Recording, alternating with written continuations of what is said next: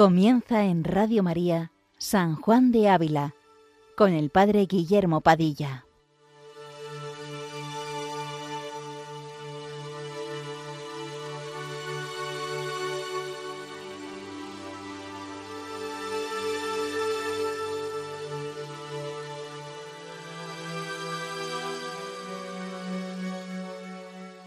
Buenos días, queridos amigos de Radio María. Continuamos esta mañana nuestro programa dedicado a San Juan de Ávila, doctor de la Iglesia Universal. Nos situamos en esta sección sexta de la Audifilia, que, como dijimos la semana pasada, abarca desde el capítulo 50 al 56, y la dedica el maestro Ávila a tratar de algunos engaños acerca de los sentimientos espirituales y del remedio de ellos.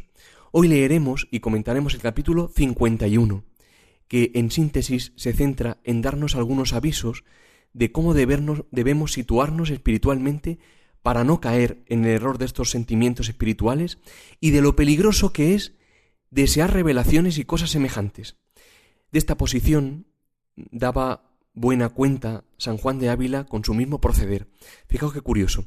En su época había una monja franciscana del convento de Santa Isabel de Córdoba, Sor Magdalena de la Cruz, que tenía muchas visiones y profecías, incluso aceptadas y tenidas por buenas por muchas personalidades del momento, y que como tal era tenida por santa en vida, tanto así que los nobles pugnaban por conseguir reliquias de esta santa, incluso, bueno, tenida por santa, incluso el propio emperador Carlos V llegó a enviar un emisario con las mantillas de su hijo, el futuro Felipe II, para que fuesen bendecidas por ella. El maestro Ávila, por el contrario, dicen que nunca quiso visitarla ni aprobó sus visiones y profecías. Decía, dice, no la quiero ver, que presto se verá quién es. Ciertamente, después de largos años, el Santo Oficio de Córdoba descubrió las imposturas de esta monja, y ella misma confesó haber simulado experiencias místicas para conseguir y mantener fama de santidad, incluso se autoinculpó de pactar con el demonio. El maestro Ávila, sin duda ninguna, llevaba razón en su posición. Bien, por ello, para comenzar, pedimos al Espíritu Santo que por mediación de la Santísima Virgen María se digne derramar sus dones sobre nosotros y acreciente especialmente en nosotros el don de la fe, para que podamos sacar provecho de lo leído y nos determinemos a seguir a Cristo por el camino de la sencillez y la humildad. Comienza así el capítulo 51. Con deseo que vuestra alma no sea una de aquestas, os encomiendo mucho escarmentéis, como dicen, en ajena cabeza, y que tengáis mucho aviso de no consentir en vos, poco ni mucho, el deseo de aquestas cosas singulares y sobrenaturales, porque es señal de soberbia o curiosidad peligrosa. Un gran error que puede acontecer en nuestra vida espiritual, especialmente en los principios, después quizá de una conversión, después de que se ha conocido la grandeza de a lo que somos llamados, que es la santidad, después de empezar el camino de la oración, es pensar que esta oración, es decir, que nuestra vida espiritual, será de más fruto, adelantaremos más, si tenemos diversas experiencias, sentimientos espirituales más extraordinarios, como dice San Juan de Ávila, cosas más singulares. En definitiva, es como si deseásemos que en nuestro corazón, en nuestra alma, todo y siempre fuesen, entendedme, fuegos artificiales a nivel espiritual.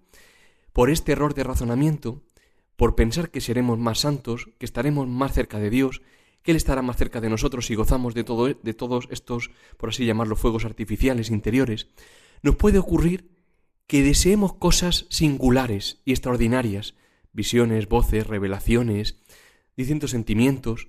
Sin embargo, como decimos, es un razonamiento erróneo. Más aún, es señal de soberbia. Como dice San Juan de Ávila, es señal de que me estoy buscando a mí, es decir, que quiero quedar satisfecho de mí mismo, antes que ciertamente buscar solo a Dios. Por ello es importante que recordemos que el fruto de nuestra vida de oración, de nuestra vida espiritual, no es que la oración sea sabrosa, sino que la oración más, fructuosa será aquella que nos haga más humildes, más desasidos, más obedientes, más generosos, más fieles a nuestros deberes. Santa Teresa de Jesús también decía algo parecido. Dice, lo repito, nuestro verdadero tesoro es una humildad profunda, una gran mortificación y una obediencia que, viendo al mismo Dios en el superior, se somete a todo lo que manda, Ahí está la señal más cierta del progreso espiritual, y no en las delicias de la oración, en los raptos, en las visiones y otros favores de este género que Dios hace a las almas cuando le place. E igual decía también San Felipe Neri, la obediencia, la paciencia y humildad son de más valor para las religiosas que los éxtasis. En conclusión de esta primera parte, podríamos decir que nuestro amor a Dios no se mide por las flores, es decir, no se mide por la variedad de cosas extraordinarias que ocurran, sino que se mide por los frutos, por los frutos de virtud. El amor sólido y profundo es aquel que une fuertemente nuestra voluntad con la voluntad de Dios, es decir, que nos lleva a un mismo querer y no querer con Dios, lo que supone que la persona ciertamente es virtuosa, es decir, se ha desasido de sí misma. Bien, pues seguimos leyendo el capítulo. Ahora San Juan de Ávila dará voz a algunos grandes santos que apoyan lo que él viene escribiendo. Dice así, de lo cual en algún tiempo fue tentado San Agustín, cuyas palabras son estas, con cuántas artes de tentaciones ha procurado conmigo el enemigo que yo pidiese a ti, Señor, algún milagro, mas ruégote, por amor de nuestro Rey Jesucristo y por nuestra ciudad de Jerusalén, la del cielo, que es casta y sencilla, que así como ahora está lejos de mí el consentimiento de aquestas tentaciones, así lo esté siempre más y más lejos. Y San Buenaventura dice que muchos han caído en muchas locuras y errores, en castigo de haber deseado las cosas ya dichas, y dice que antes deben ser temidas que deseadas. Y si os vinieren sin quererlas vos, temed y no les deis crédito, mas recurrid luego a nuestro Señor, suplicándole no sea servido de llevaros por este camino, sino que os deje obrar vuestra salud en su santo temor, y en un camino ordinario y llano de los que le sirven. Bien, podríamos preguntarnos, bueno, ¿cuál es la razón de todo esto? Es decir, ¿cuál es la razón de que, de que debamos temer tanto estas cosas extraordinarias y que no las deseemos? Muy sencillo, y es que el demonio muy fácilmente puede engañarnos, disfrazado bajo la apariencia más santa, haciéndonos creer que es el mismo Jesucristo o nuestra Madre la Virgen María la que nos está pidiendo tal o cual cosa, incluso aparentemente santa, ¿eh? Y con ello llevarnos por dos caminos, o bien a la soberbia, por pensar que somos más santos al, al, haber tenido esa revelación o al haber tenido esa experiencia extraordinaria, o por el contrario, llevarnos también a desesperar, por vernos incapaces de lo que supuestamente con tanta claridad nos pide el Señor o la Virgen. Por eso dicen estos santos que estas cosas extraordinarias más bien se deben temer que desear. Cuentan que Santa Catalina de Bolonia se le apareció el demonio varias veces en figura de Cristo crucificado y le mandaba, bajo pretexto de perfección, cosas imposibles, para que de este modo, como no podría hacerlas, cayera en desesperación. Por eso, como dice San Bernardo, estas cosas antes deben ser temidas que deseadas. No hay que hacer caso a cosas extraordinarias que vengan, y más si son un poco extrañas. Pues continuamos leyendo. Especialmente habéis de mirar esto cuando la tal revelación o instinto os convidara a reprender o avisar de alguna cosa secreta a tercera persona, y mucho más si es sacerdote o prelado o semejante persona a quien se debe particular reverencia, Desechad entonces muy de corazón estas cosas, y salid de ellas con decir lo que dijo Moisés. Suplícote, Señor, envíes al que has de enviar. Y Jeremías dijo, Muchacho soy, Señor, no sé hablar, teniéndose entrambos por insuficientes y huyendo de ser enviados a corregir a los otros. Y no temáis que, por esta resistencia humilde, se enojará Dios o se ausentará si el negocio es suyo, mas antes se acercará y lo aclarará pues quien da su gracia a los humildes no la quitará por hacer acto de humildad, y si no es de Dios, huirá el demonio, herido con la piedra de la humildad, que es golpe que le quiebra la cabeza como a Goliat. Advierta aquí ahora el maestro el peligro de creernos llamados por Dios a corregir especialmente a personas, dice el santo, a quienes se les debe una particular reverencia, podríamos decir, a personas en relación a las cuales no tengo yo como tal la misión ni el deber de corregir. Por ejemplo, imaginad una religiosa a la superioridad del convento, o entre iguales, cuando no se dan las condiciones adecuadas de un clima de confianza para que tal corrección surta el efecto deseado. En esto también fácilmente puede engañar el demonio por capa de soberbia. Por ello es muy importante tomar siempre una posición humilde, tenerse, como dice aquí el santo, por insuficiente, huyendo de creerse ser enviados a corregir a otros, y no temiendo que Dios se enfade por no hacerlo, es decir, por tomar una, una posición humilde, que si es de Dios, la humildad lo aclarará aún más y dará la luz y las señales necesarias para que se lleve a cabo tal corrección. Y si no es de Dios, huirá el demonio, dice aquí el santo, con la piedra que es la humildad.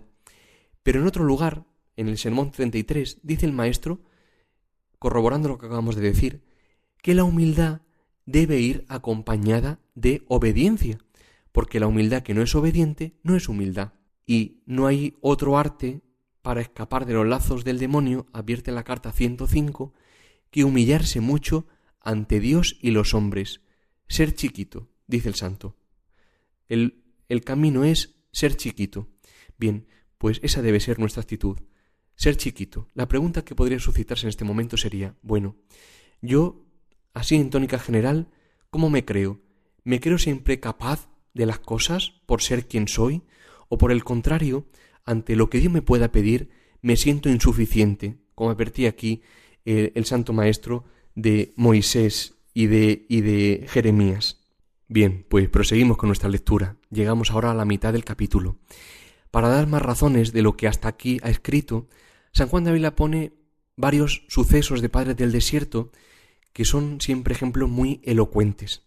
Dice así, y así acaeció a un padre del yermo que apareciéndole una figura del crucifijo, no sólo no lo quiso adorar ni creer, mas cerrados los ojos dijo, No quiero ver en este mundo a Jesucristo, bástame verlo en el cielo. Con la cual respuesta huyó el demonio, que con ajena figura quería engañar. Otro padre respondió a uno que decía ser ángel enviado de él de parte de Dios. Yo no he menester, ni soy digno de algunos mensajes de ángeles. Por eso mira a quién te enviaron, que no es posible que te enviasen a mí, ni te quiero ir. Y así, con esta humilde respuesta, huyó el demonio soberbio, y por esta vía de humildad y de desechar muy de corazón estas cosas, han sido muchas personas libres por la mano de Dios de muy grandes lazos que por esta vía el demonio les tenía armados, probando en sí mismo lo que dice David, el Señor guarda los pequeñuelos, humilléme yo y libróme él. Y por el contrario, hallando la falsa revelación o instinto del demonio alguna gana o aplacamiento liviano en el corazón de quien le recibe, prende allí y toma fuerzas para del todo engañar, permitiéndolo Dios, no sin justo juicio, porque, como dice San Agustín, la soberbia merece ser engañada. Es verdaderamente memorable el ejemplo de estos padres del desierto, que llevando ciertamente una vida de grandísima virtud, de penitencia, de oración, de contemplación, no se sabían dignos de merecer tales supuestas revelaciones, y gracias a esta humildad se vieron libres de muchos engaños del demonio. Precisamente como anteriormente apuntábamos, la garantía en el camino de la perfección y de la contemplación no es otra que la verdadera humildad. A este propósito, en el próximo capítulo de este, de este escrito de la audifilia, escribe San Juan de Ávila que a quien el Señor levanta a grandes cosas, primero le abate en sí mismo, es decir, le da a conocer sus propias flaquezas, para que, aunque vuelen sobre los cielos, es decir, aunque ocurran cosas extraordinarias, queden asidos a su propia bajeza, sin poder atribuir a sí mismos otra cosa sino su indignidad. Más aún, una de las reglas de discernimiento para valorar si se trata de verdaderas revelaciones, escribe Adolfo Tanquerey, es que la persona que las recibe tenga una verdadera y profunda humildad. Esta es la piedra de toque. O por el contrario, si le gusta por ahí ir diciendo los favores espirituales que ha recibido, es decir, que en lugar de decirlo a su director, los ande diciendo por ahí a los demás para que todo el mundo vea lo buena y santa que es.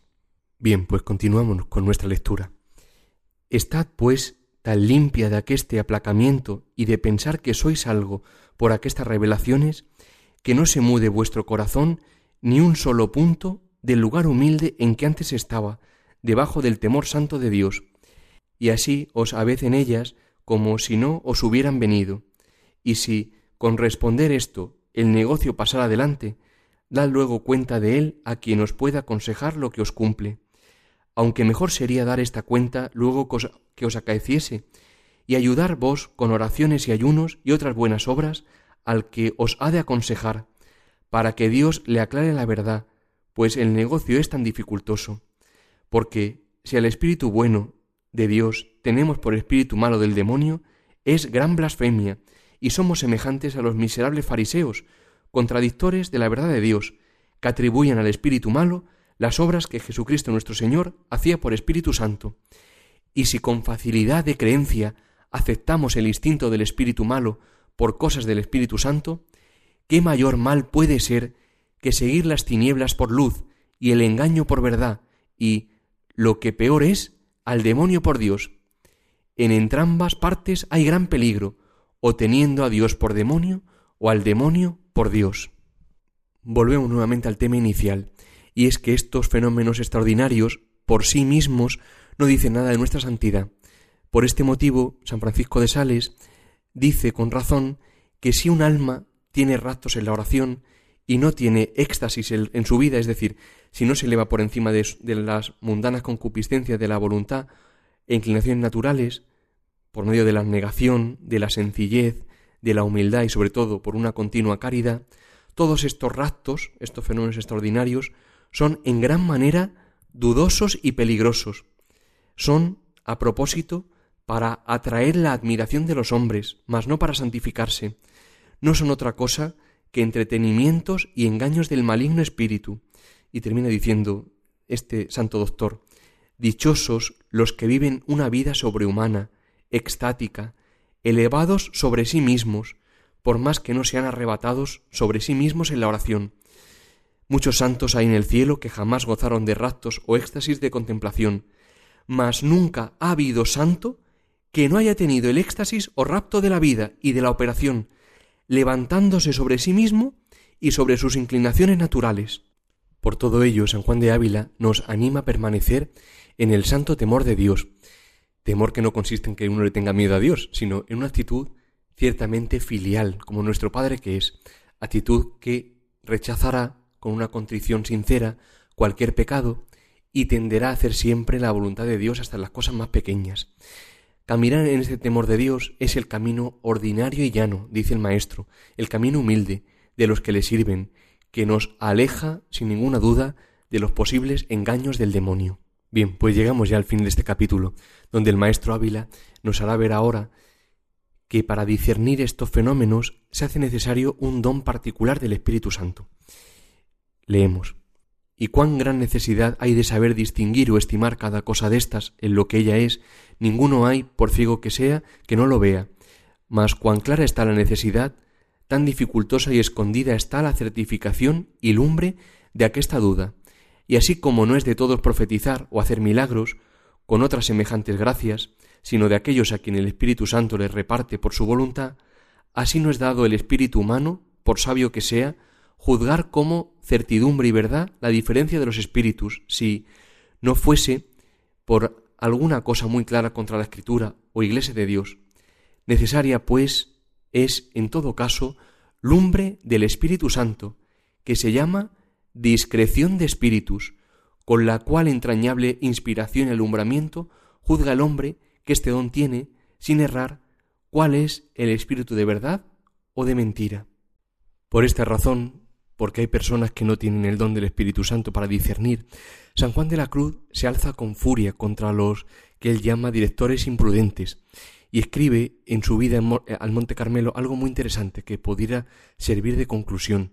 Y es que estos directores, que él llama imprudentes, fomentan el deseo de visiones, es decir, les dan mano a sus dirigidos a que pongan mucho los ojos en alguna manera en ellas, en las visiones, que es causa de no caminar por el puro y perfecto espíritu de fe, y no les edifican la fe, ni fortalecen en ella, poniéndose a hacer muchos lenguajes de aquellas cosas, en lo cual las dan a sentir que hacen ellos alguna presa o mucho caso de aquello, y por el consiguiente le hacen ellas y quédansele las almas puestas en aquellas aprensiones y no edificadas en fe y vacías y desnudas y desasidas de aquellas cosas, para volar en alteza de oscura fe.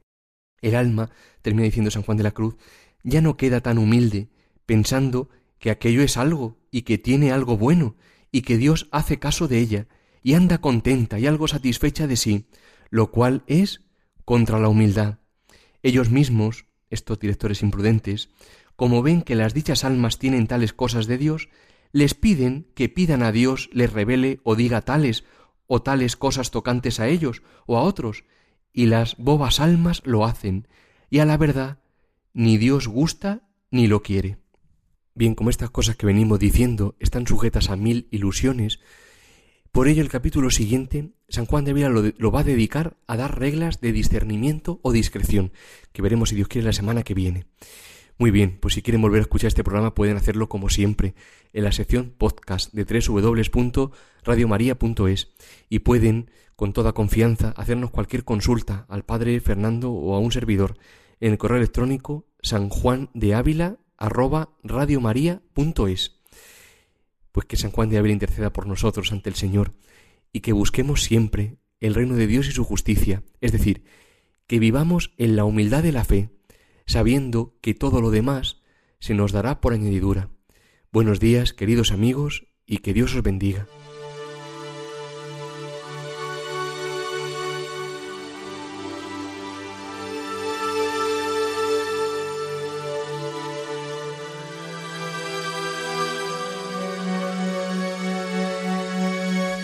Les hemos ofrecido en Radio María San Juan de Ávila, dirigido por el Padre Guillermo Padilla.